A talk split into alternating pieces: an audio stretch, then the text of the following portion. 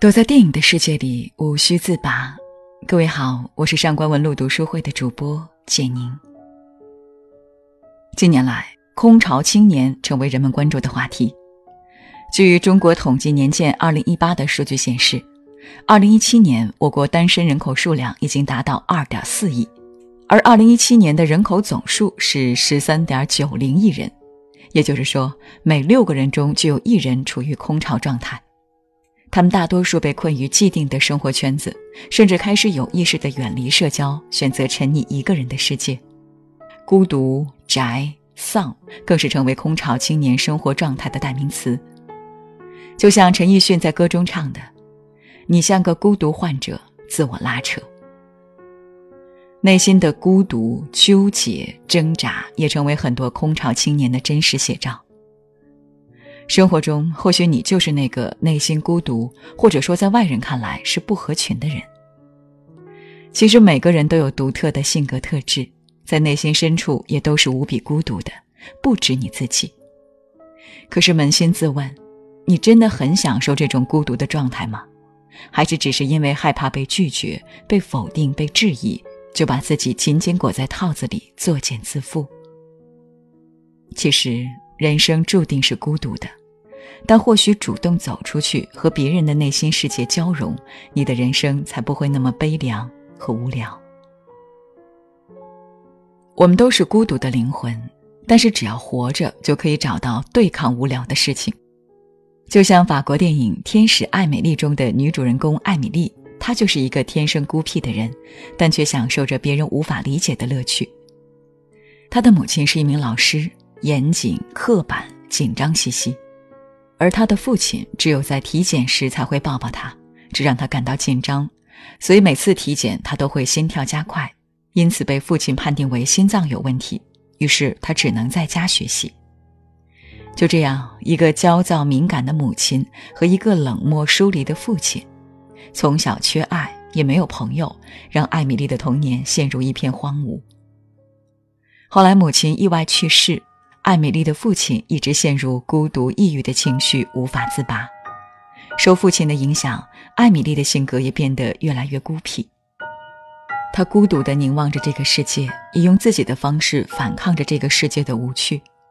比如，她喜欢把手插进米罐里，喜欢把零食套在指头上，喜欢打水漂。或许，她的内向、害羞、孤僻，在很多人看来是不符合普世价值观的。但是他却自在快乐地浸染在自己的世界里。孤僻赋予了艾米丽天马行空的想象力，在她的头脑里，天空中的云彩可以一会儿是一只小兔子，一会儿是一只小熊，变化无穷，云谲波诡。有人说，真正孤僻的人是自我禁锢的。从这个角度来看，艾米丽也确实经历了一段自我禁锢的时光。即便是在成年之后，她也依然习惯隐藏内心的真实情感，也本能的畏惧与人交流。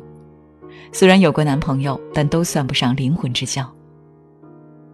在影片中饰演艾米丽的女演员奥黛丽·塔图曾说过：“每个人都有很多面，有的是别人可以看到的，有的是别人看不到的。就算看到了，也不一定会理解。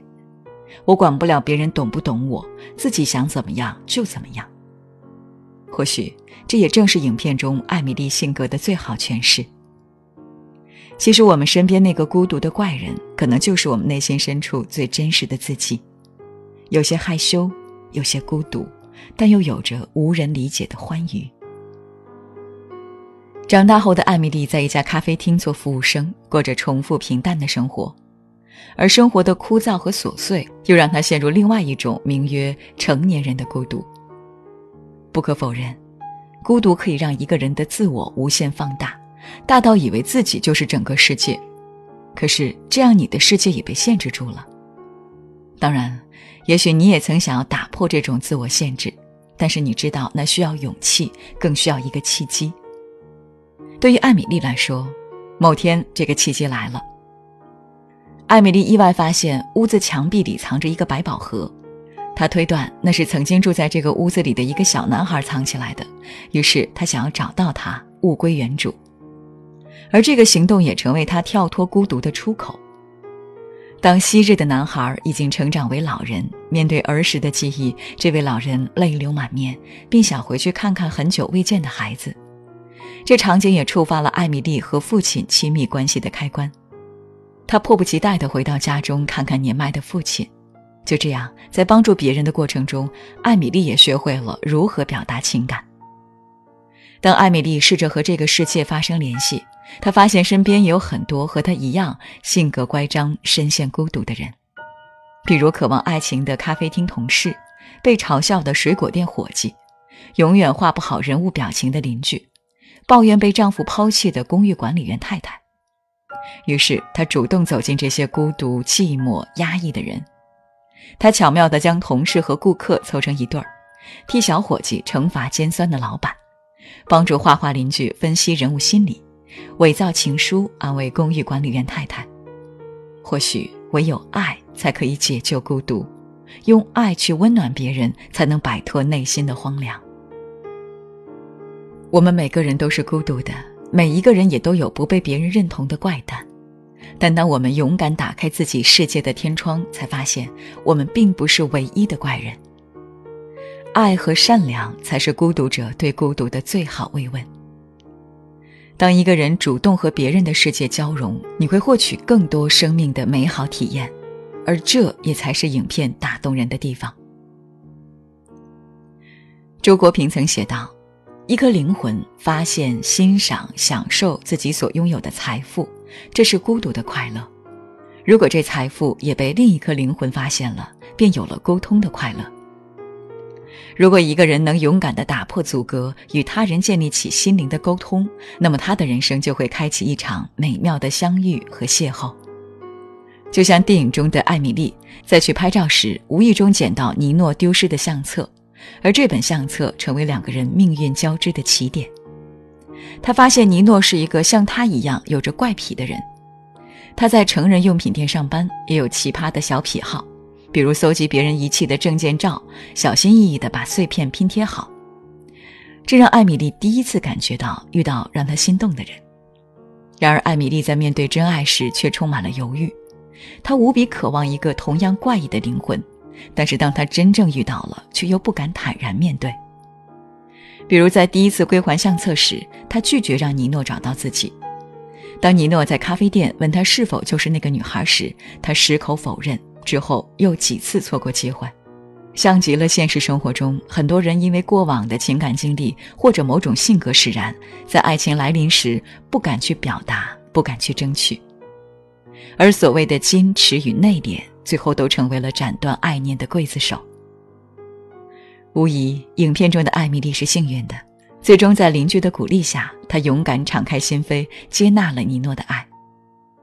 为什么越来越多的人不敢去爱？因为曾经受到伤害，因为不敢踏出心理禁区，或者是因为没有被无条件的爱过，所以天然形成一种心理防御。可是我们都是孤独而懦弱的灵魂，唯有爱可以解救孤独，也唯有爱才可以成全孤独。不管何时，一个人最不该丢失的就是爱人的能力和勇气吧。人世间最美的爱情，大抵是，当我爱着你的时候，你也恰好爱着我，而也许是恰恰因为你有点怪，才能配得上我独一无二的爱。好了，朋友们，我们今天想跟你聊一聊，你是不是和艾米丽一样，曾经禁锢自己？现在的你渴望打破孤独，大胆去寻找自己的幸福吗？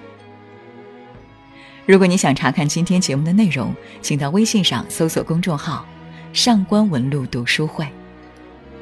阅读是我们离美最近的时刻，让我们共赴一场美丽的约会。今天的节目就到这里，下期再会。